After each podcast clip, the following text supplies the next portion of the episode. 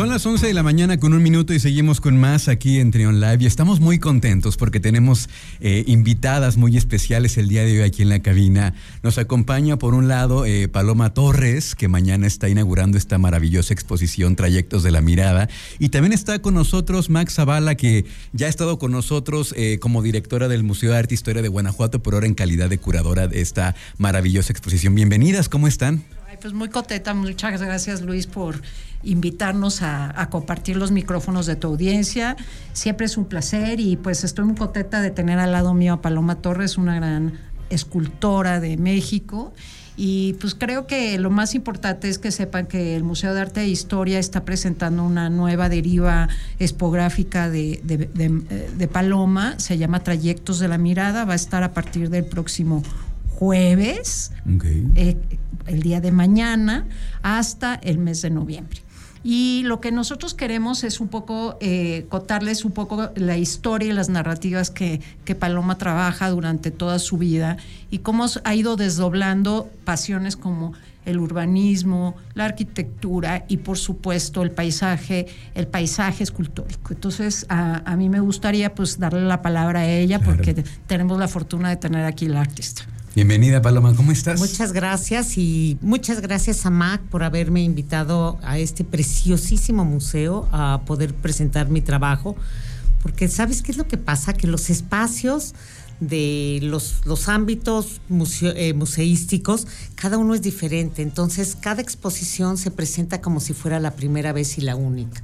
Y aquí además sí tenemos por primera vez una serie de piezas que trabajé en madera, porque la madera, yo, yo soy escultor en cerámica, básicamente, este material que ha estado muy eh, pues lo han visto como lo, han visto como menor, aunque es un material fantástico dentro de. ¿A qué crees que se deba que la gente que de pronto tiene esta, esta visión? Yo creo que son estigmas que la gente va poniendo sobre los materiales y piensan que es como para señoras migajonas o para hacer este cacharritos y cosas de ese tipo. Pero fíjate que yo estudié en la Escuela Nacional de Artes Plásticas y tuve una maestra que era una maestra eh, húngara que se llamaba Gerda Gruber. Y Gerda nos prohibió hacer torno, porque decía, ustedes no van a ser cacharreros, ustedes son escultores, entonces tienen que aprender a construir como se construye la escultura de manera diferente. Y bueno, pues a ver, si es, si es un horror no, no, no saber que con el tiempo pues he ido teniendo que aprender. Pero también ha sido una gran suerte porque nunca utilicé la cerámica para vivir, para hacer vajillas y cosas de ese tipo, sino que mi forma de vida siempre ha sido por medio de vender mi obra de arte. Entonces, en esta ocasión presentas piezas eh, de madera, en totalidad todas son de madera. No, no, no. Presento, es un poco como una retrospectiva que estoy haciendo en el Museo de León, que además tiene muchísimas virtudes porque mi familia paterna es de León. Ah, ok. Entonces, yo sí tengo como un apego extraño con León, Guanajuato, y no había vuelto desde que se murió mi abuelo. Entonces, para mí es muy importante presentar como esta nueva eh, obra que estoy trabajando, porque siempre he trabajado la cerámica y la escultura, a lo mejor en bronce y a veces en fierro, que también hay algunas piezas en ese material. Pero actualmente traigo dos técnicas nuevas que son eh, la madera, porque estoy trabajando con puros árboles conocidos y árboles que han significado en mi vida. Estoy haciendo una cuestión de, del bosque transformado, que empecé desde que hice las fotografías de la línea 12 del metro. Este, me di cuenta que además que yo estaba, mi taller estaba cerca del segundo piso del segundo piso del periférico entonces, como que empecé a ver que la utilizábamos la naturaleza, destruíamos la naturaleza para construir las ciudades. Entonces, mi trabajo empezó a centrarse con los polines, con las tablas de corte, con piezas de madera que siempre están presentes en las construcciones. Y las empecé a utilizar literalmente para hacer mi obra. Eh, mis columnas, hago básicamente columnas como el eje central de mi carrera porque considero que la columna ha sido pues, un elemento eh, escultórico importantísimo a lo largo de la historia del arte. No solamente como sostén de templos y de casas y de todo esto, sino como elementos con vida propia, como podría ser la columna de Trajano, o cuando tú llegas, por ejemplo, a la sala hipóstila en, en Karnak y eh, te encuentras con esas columnas que sientes que te vas a marear y te vas a desmayar, o cuando llegas a Uxmal y ves todas estas columnas. En fin, la columna ha sido un elemento propio de la arquitectura y ha sido como un elemento que se cuentan historias del lugar en el que están. Entonces, mis columnas cuentan las historias de esta vida urbana en la que estamos. Ah, en, estas, en estas imágenes que estoy aquí viendo hay una columna que me llamó mucho la atención, que son estas, eh, este, bloque, este bloque de, bloque muy, muy rudo, pero luego viene una parte muy sutil, ¿no? Es como una especie de, eh, ¿cómo podría decirse?, de contraste entre lo rudo y, lo sutil, lo frágil, ¿no? ¿Sabes qué es lo que pasa? Que además, eh, bueno, yo hago escultura y escultura en cerámica. Yo me acuerdo que vi una exposición en el Museo de Antropología que se llamaba Construcciones de Tierra. A ver, tengo, vengo de una familia de arquitectos, pero independientemente de eso, cuando vi esa exposición en el Museo de Antropología, donde todo estaba construido con adobe, con tierra, dije yo quiero hacer eso en el futuro. Y lo que me encanta es que yo construyo mis piezas, las levanto con las manos. O sea, aquí no hay moldes, no hay absolutamente nada.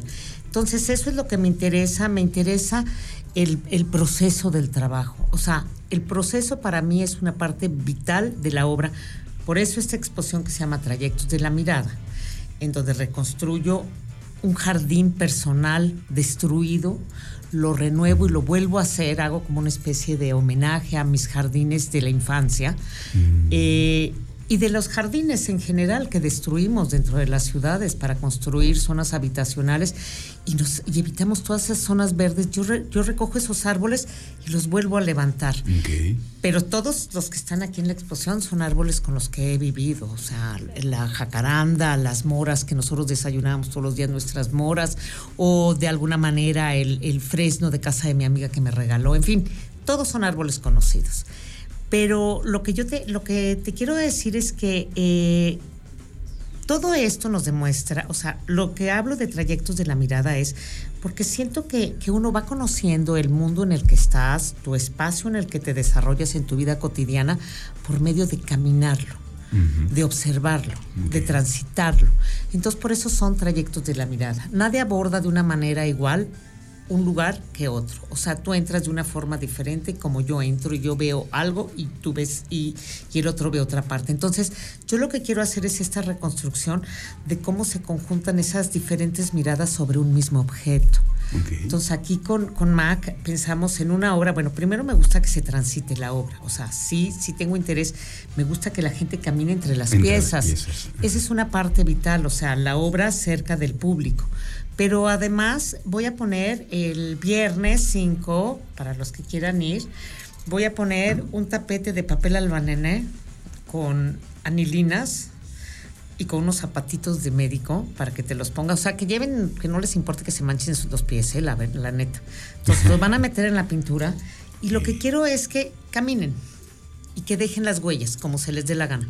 Porque luego lo que yo voy a hacer es que esas huellas las voy a bordar sobre un petate que voy a traer aquí con Mac. Ya para la última semana de la exposición lo vamos a presentar el petate bordado con, con, la, con la mirada del público, que eso es como muy importante, porque finalmente la obra existe hasta que el, hasta que el otro la mira. Claro. Oye, eh, hablas tú de este, de este mensaje em, ambiental muy importante y hablas de estos jardines importantes en tu infancia. ¿Cuáles son estos jardines que tú recuerdas que son importantes en, en tu vida? Bueno, a ver, yo, para mí, yo me acuerdo que de chica mi papá agarraba el coche y decía, vamos a cargar las pilas de verde.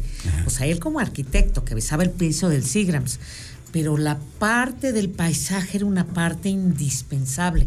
Te voy a decir qué es lo que pasa, que yo siento que el paisaje es el que conforma nuestro espíritu.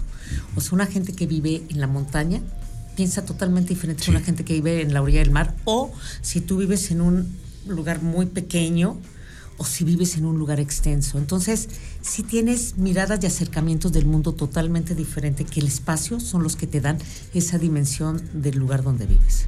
Qué maravilla. Como hay, árboles en la ciudad que ya son parte del paisaje y a veces, tristemente, pues los olvidamos y allí están Y, pero son una parte fundamental de nuestra vida, de nuestro, de nuestro ir y venir, y, creo que eso también es un homenaje a eso, ¿no? A todo lo que ocurre en, las ciudades y a, estos, y a estos árboles. Déjenme hacer una pausa, vamos a regresar con más de esta plática. Está con nosotros el artista Paloma Torres y también está con nosotros Max Zavala para hablar de esta maravillosa exposición Trayectos de la Mirada. Vamos a una pausa y continuamos con más aquí en Trion Live. No le cambien, por favor. 11 de la mañana con 16 minutos, ya estamos de regreso platicando en esta, en esta charla tan amena con Paloma Torres, artista, escultora y también con Max Zavala, directora del Museo de Arte e Historia de Guanajuato y también curadora de esta exposición Trayectos de la Mirada. Háblanos un poquito de esta curaduría que hiciste, Mac, eh, eh, ¿en qué te basaste? Pues eh, mucho, conozco muy bien el trabajo de Paloma, llevamos muchos años conociéndonos, somos de hecho amigas amigas, y siempre hemos tenido ganas de hacer un, proyecto conjunto. Eh, el trabajo de Paloma a mí me parece un trabajo emblemático en el sentido no solo del manejo del, material, sino en la propuesta estética. Creo que eso es un tema importante, ¿no? Eh, esta búsqueda, ella estudió grabado y también vas a ver unos relieves en donde imprime sobre, eh, sobre la cerámica y eso es algo novedoso, novedoso en el sentido de que la cerámica comienza a desdoblarse en su soporte. Otra cosa que a mí me interesaba mostrar era eh, en esta curaduría es que vamos a tener una sección en la rotonda que normalmente no se usa, vamos a tener una sección un poco para los niños, porque algo que nos preocupaba era que también había que concientizar a las próximas generaciones de la importancia de entender su paisaje urbano como un paisaje que debe de estar integrado a la naturaleza y que esos materiales que son de la tierra, del árbol, están dentro de su, de su cotidiano. Otro tema que creo que también abordamos en la curaduría es esta nueva parte en donde ella empieza a experimentar con diferentes, con diferentes materiales. Como ella te platicó, el árbol es el elemento central, pero el árbol es intervenido, reconstruido con técnicas japonesas, en donde ella eh, eh, aplica diferentes ácidos, diferente, los quema y los conserva. Entonces hay esta idea de que parecería que el árbol quemado es el, árbol muerto y es el árbol reconstruido y restaurado. ¿no? Entonces eso es un tema también importante que hay que que es grafiar, y la otra es cómo va interviniendo eh, con gurbias y con rasgando los árboles, un elemento que, que también creo que es, e, es, identitario. Y tiene por el otro lado el rescate, por ejemplo, de raíces, ¿no? colgando unas raíces espectaculares que logra rescatar de los propios árboles que, que estos árboles que la acompañaron, de los cuales ella narraba. Y a mí me gusta esta, esta dinámica. Cuando ella vino, cuando le ofrecí el espacio, algo que es importante es que sepan que pues lo hicimos no solo porque es la sala de escultura, sino porque tenemos el jardín, el paisaje ahí. Ahí están nuestros árboles maravillosos del, del, jardín escultórico y queríamos traer la naturaleza adentro. Ahí comenzó de la importancia también de pensar que el árbol tenía que estar dentro del paisaje urbano.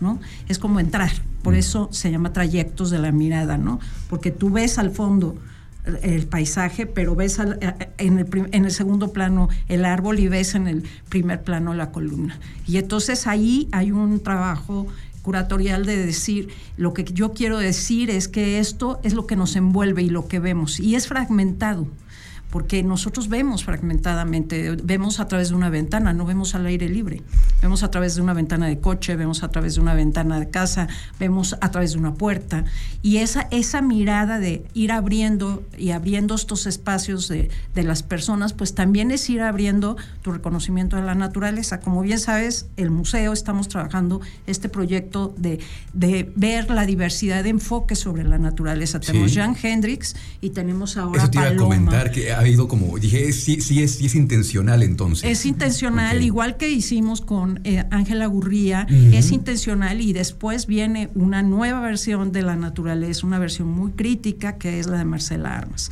Entonces todo el año lo dedicamos, ¿por qué? Porque la pandemia también nos llevó a pensar que el, que el mundo se estaba, se estaba que parecía que el mundo no tenía solución, pero cuando el, hombre paró fábricas, paró eh, circulación, empezaron a regresar las, los delfines a Venecia, los, los pájaros a los árboles. Eso te está hablando de cómo estamos desplazando nuestra naturaleza. Eso es lo que dejó la pandemia. Y entonces es un poco ese mensaje que quiere dar Paloma de buscar la mirada, de, tomar conciencia de eh, si no tenemos la posibilidad de tener árboles, aparte son guerreros, no sé si lo has puesto, te has puesto a pensar, o sea, un árbol milenario puede durar muchísimos años, siglos. Y un árbol puede, eh, y es un guerrero contra todo tipo de contaminación, contra todo tipo de, eh, de, exterminio humano. De vejación del hombre. Y de vejación del hombre, y que el árbol ahí está, y aparte nos, nos beneficia, ¿no? O sea, se alimenta de toda esta porquería que nosotros producimos pero nos da el verdor y nos da el, y nos da el oxígeno. Es un árbol, o sea, es un elemento de la naturaleza súper noble. Qué maravilla. Entonces ya mañana, mañana se inaugura esta maravillosa exposición, eh, Trayectos de la Mirada. Mañana habrá pues como siempre un evento de un evento de pues de apertura. Eh, cuéntanos por favor, es abierto al público para quien quiera asistir, por sí, mañana es a las 7 de la noche, es el 4 de agosto y es abierto a todo mundo. Nos gustaría que se registraran porque el registro lo que nos permite es ir incrementando nuestra, nuestras bases de datos y volverles a llevar las invitaciones. Yo creo que eh, este contacto que podemos establecer a través del registro nos es muy importante. Entonces les pedimos que si se quieren registrar o si no, registrarse a la hora de la entrada. Ahí sus datos nos ayudan muchísimo al museo. Otro tema es que al día siguiente, el, viernes 5, a las 6 de la tarde tenemos esta activación con Paloma eh, que decía y después vamos a conversar sobre esto que estuvimos platicando de manera más amplia, conociendo mucho su trayectoria, cómo fue sus inicios en la, cerámica y cómo se ha ido transformando a, a diversas posibilidades. Y algo que a mí sí me interesa es pensar que el arte tiene demasiados soportes y que todos son valiosos. De acuerdo. Pues muchísimas gracias, se nos acabó el tiempo lamentablemente, pero pues mañana ya estaremos a partir de las 7 de la, de la noche y el Museo de Arte e Historia de Guanajuato, que siempre hay cosas maravillosas que disfrutar. Paloma, muchísimas gracias y qué gusto tenerte por, por acá. Esta invitación, estoy muy contenta que se pueda difundir de esta manera. Además yo oigo Radio Fórmula, oigo a Ciro todos los días. Claro. los número uno de la radio. Muchísimas gracias, Mac, también. No, gracias, Luis. Siempre es un placer estar contigo. Gracias, vamos a una pausa, gracias. Vamos a una pausa y continuamos con más aquí en Trion Live. Trion Live con Luis Oleg. Trion Live.